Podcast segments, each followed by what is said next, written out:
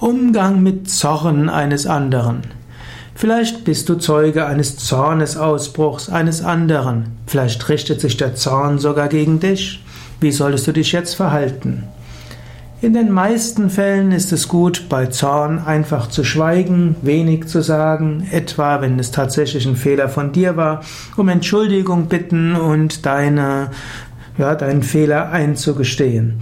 In dem Moment, wo du sagst, ja, entschuldigen Sie bitte, ich habe da einen Fehler gemacht, es tut mir leid und äh, wie kann ich ihn wieder gut machen, werden die Menschen meistens sich wieder beruhigen. Wenn es nicht dein Fehler war, dann könntest du kurz dich rechtfertigen. Wenn du merkst, es nutzt nichts, dann ist es am klügsten, einen Grund zu finden, den Ort des Geschehens zu verlassen.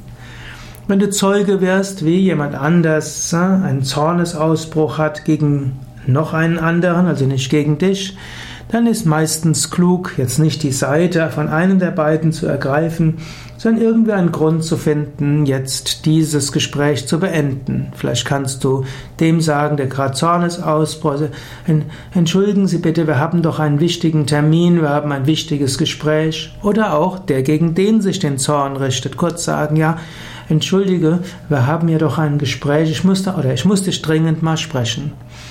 Selten findet man unter dem Eindruck von Zorn gute Lösungen.